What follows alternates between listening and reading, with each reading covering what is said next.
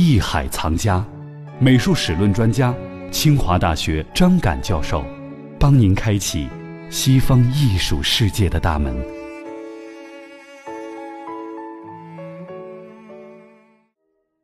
接下来说一下这个教堂里面的布置，这一时期的布置应该说，呃，镶嵌画还是处于主导地位的？主导地位，因为这个在拜占庭建筑里面呢，镶嵌画是占主导地位的。嗯，因为它主要是由帝王来出资建筑，或者帝王来赞助的，所以它呢有足够的财力用这个镶嵌画。就其中很有名的，在意大利拉文纳保留下来的这个皇后泰奥多拉及其随从这样一幅镶嵌画，同时呢还有一个就是扎士丁尼皇帝及其随从，这是两幅就在这个拉文纳保留的，这就是典型的拜占庭风格的，嗯，在一个教堂里面。扎士丁尼呢是皇帝，东罗马帝国的皇帝，嗯而这个皇后呢，泰奥多拉呢是他的妻子，表现的一边在墙上一边一个画了这样一个镶嵌画的作品。这个作品就我们可以看呢，实际上他做的已经很细腻了，拼贴。对对对当他把这些很微妙的这些转折、色调的变化都镶嵌出来的时候，一方面你要有很好的绘画功底，就是说这稿子得有。再有就是镶嵌的这个过程里面，这种不计工本、独具匠心的这些部分，嗯所以这个作品本身呢就是很优秀、对，本身是一个很宏大的作品、宏大的作品。嗯，而且呢，每一个细节都还挺到位的，尤其是他们的眼神眼神描绘出来。，对，你看服装可能稍微简单一点，对但实际上我看人的手势、面部的表情还是做的很精致的。其实特别是人物啊，他能够有性格。你看这个扎士丁尼皇帝，他两边的护从那部分，你可以看到那个人是类似于肖像，嗯，可以看得出来，每个人都是有不同的这个相貌特征，对，甚至有不同的性格能够呈现出来，非常生动的。眉目非常分明，而且他们的眼神似乎有的是非常坚定的哈。那这一时期圣像画法有什么样的奇特之处吗？我们刚才知道了镶嵌画，它已经表达的很细腻了，可以让我们看到他们的神情，能够了解这个人物他们的性格。圣像呢？圣像呢，主要就是 icon 那个词儿，是吧？圣像者就指以基督、圣母或圣徒的肖像，我们都称之为圣像。这个呢，一般认为是在公元六世纪末的时候。它开始流行的，成为一个崇拜的对象。因为圣像的制作方法就不局限于这个镶嵌画了，它还保留了一些，比如说古罗马时期的蜡画法的这样一些绘画方式。那这个时期这个圣像有没有什么比较著名的？比如说，我给大家举过一个例子，就是说在埃及发现的一幅壁画，叫《宝座上的圣母子与圣西奥多、圣乔治和天使》这样一幅绘画。其实这就就表现的是这个宝座上的圣母抱着这个小耶稣基督，嗯两边呢是两个圣徒，一个是圣西奥多，一个圣乔治，在他们的背后还有两个天使，这样一个圣像。大家从这个圣像里面可以看得出来，对人物的这种处理和表现呢，它已经具有很高的这种写实的能力。这是延续了这个古罗马的一些绘画的这种风格在里面。只不过呢，他为了把它做一个偶像圣像来崇拜呢，他都是正面对着大家的。他为了便于你去礼拜，他不总不能给你一个侧脸或给你一个背脸，是吧？对这样缺少与这个你崇拜者之间的这种交流。在这样一个正面的表现，这个看似矮板的一个姿势里面，它还有变化。嗯、比如是圣母的表情很端严的，那个小耶稣基督画的也很生动，可以看得出来，这时候这个写实的能力、刻画人物的能力都达到了很高的水平。那这一时期其实没有什么光影的对比啊，这些手法是有，其实你注意到没有？就是画里面呢，它还是有这个面部这种起伏啊，这方面的这种处理还是有的。但是比如说这个对于阴影的处理呢，这个时候呢，它没有做过多的刻画，但是我们可以看得出来，这个人物服装下面机体的这个起伏，能够感受得到。由于东罗马帝国的首都君士坦丁堡是在古希腊殖民城市拜占庭的基础上建立起来的，因此东罗马帝国也被称为拜占庭帝国。早期基督教美术和拜占庭美术之间并没有明确的界限。随着时间的推移，东罗马逐渐强盛，而西罗马则日益衰落。君士坦丁堡不仅再度恢复了对西部的政治统治，而且成为无可争辩的艺术之都。自君士坦丁大帝以降，查士丁尼对艺术的赞助是空前的。他主持或改进的建筑工程具有一种辉煌富丽的帝国特色。这些工程展示了风格上的内在统一，并同拜占庭艺术的未来发展紧密联系在一起。位于拉文纳的圣维塔莱教堂内的镶嵌画《扎士丁尼皇帝及其随从》是拜占庭装饰艺术中最典型的代表性作品之一，也集中体现了拜占庭镶嵌画独特的艺术特点。公元五二五至五四七年，东罗马皇帝查士丁尼进一步巩固了基督教的统治地位，并常年发动战争，一心想恢复往日的罗马帝国，扩大帝国的领土面积。为纪念光复拉文纳的胜利，他下令建造了规模宏大的圣维塔莱教堂。这幅表现东罗马皇帝查士丁尼大帝和他的廷臣们的镶嵌画。就是这座教堂中半圆式北墙上的装饰性壁画。中期拜占庭的美术会有什么样的特点？它和早期会有什么样区别吗？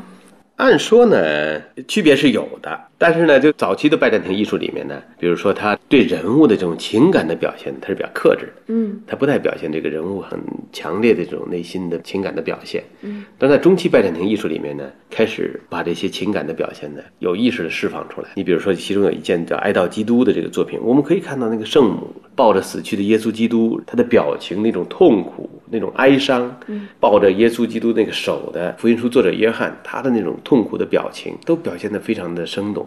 但是这个在早期的时候呢，会少一些。另外呢，中期拜占庭艺术呢还经历过一次这个圣像破坏运动的中断。嗯一开始呢，大家做圣像，但是呢，由于这个教会里面呢对这个圣像的态度不一样，有人认为你崇拜偶像，一个方面是背离了这个基督教的精神，嗯，另外呢也会导致人们集中的点不在教义本身，而去对那个偶像本身产生崇拜。嗯，所以大家就是有这个破坏圣像运动，在拜占庭经历过，把这圣像都给毁掉了。后来呢，等于这个圣像破坏运动被禁止了，就是说一开始不允许再建这个圣像了。嗯，而且破坏了很多。后来呢，比如这种禁令被取消以后呢，剩下可以制作了。那但这个时候呢，会出现了一些新的风格，就借鉴进来了。在这个时候，等于你允许了，一下宽松了，各种风格就开始融入。所以像我们刚才讲到的那种很强烈的情感的表达，它也是这个把世俗绘画的一些特点呢给融入进来了。那早期就是没有世俗绘画的一些影响，所以它才表现的比较端庄，或者表情比较单一吗？倒不是，他因为那时候是有意识的排除了这些世俗因素。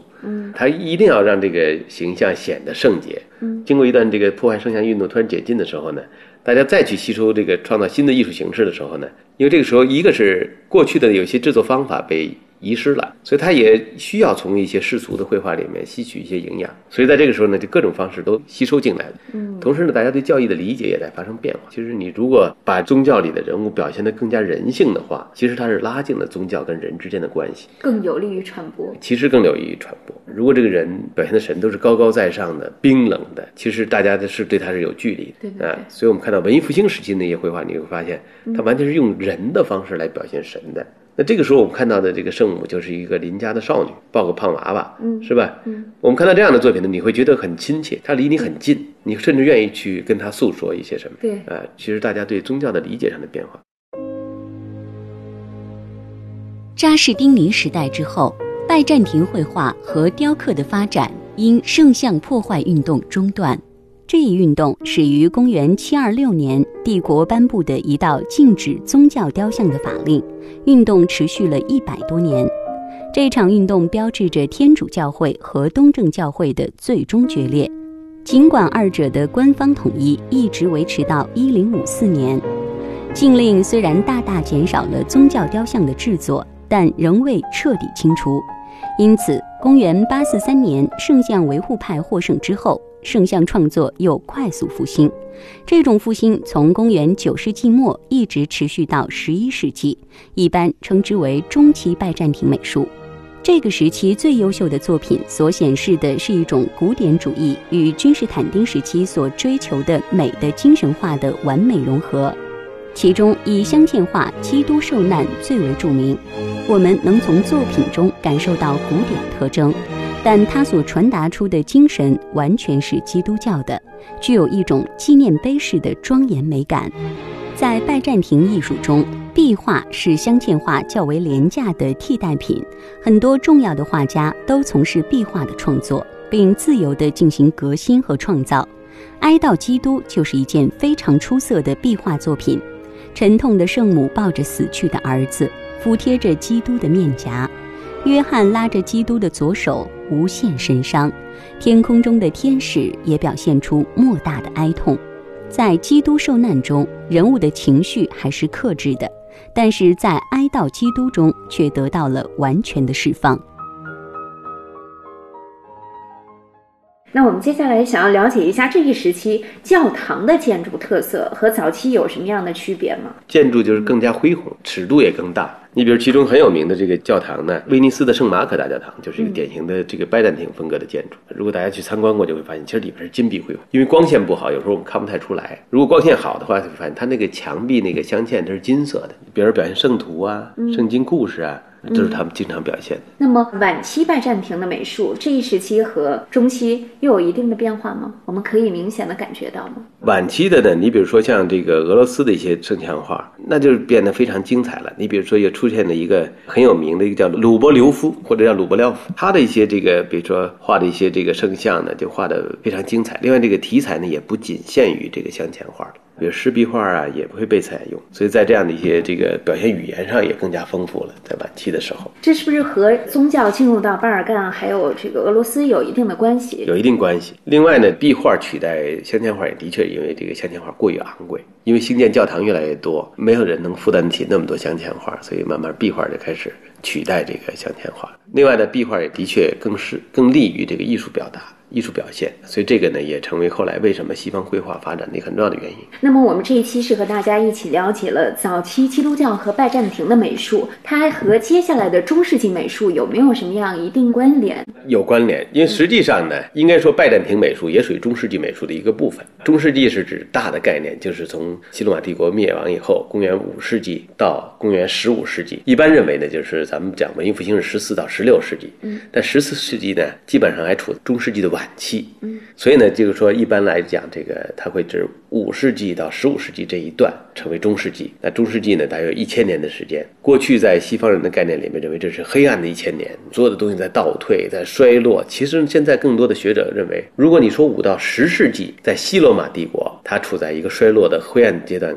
尚可理解，因为那个时候的确是蛮族入侵、哥特人入侵，然后呢，导致那个西罗马帝国的文化遭到了摧毁。确实呢，因为哥特人的这种文化要比罗马落后，这个时候相对的要衰落。但实际上从十世纪开始呢，因为这些哥特人、蛮族人，他们实际上是渴慕罗马文化的，他很想把自己装扮成一个罗马的帝王，他很想像罗马人一样风雅。那只不过他没达到，但是他有这种要求呢，他就会不断的去学习罗马人的东西。所以罗马的文化并没有在西罗马帝国的完全被摧毁，它其实呢还是保留下来了，比如像法律啊等等。到十世纪以后呢，随着经济的发展，大家开始兴建更大的教堂，比如罗马风的教堂。到十二世纪以后，又开始出现了哥特式教堂。其实这都是表现了中世纪经济发展的产物。如果你说非说这个时期黑暗，那就有时候说不通了。而且呢，的确那个时期在文化上面也不是一无是处的。嗯，其实现在的大学很多都是在中世纪的时候建立的，比如一二零九年剑桥大学建立啊，那那个时候就在中世纪时期。那你说它没文化是吧？那是现在最著名的大学，所以有很多东西呢也开始了。所以这个我们讲呢，其实拜占庭呢，只不过它是东罗马，它还在延续着罗马帝国的一些文化。嗯，西罗马呢，它就变成了被蛮族入侵了。但整个这一段，我们一般都称之为中世纪时期。那么在中世纪美术当中，我们提到了这样的一个词——哥特式。我们如今非常熟悉的一些建筑，比如说法国的巴黎圣母院，还有德国的科隆大教堂，它们都有怎样的艺术特点？那么哥特式到底是一种什么样的艺术风格呢？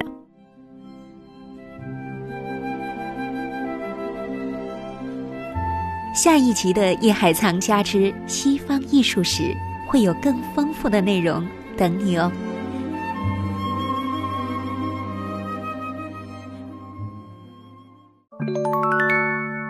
本节目由喜马拉雅独家播出。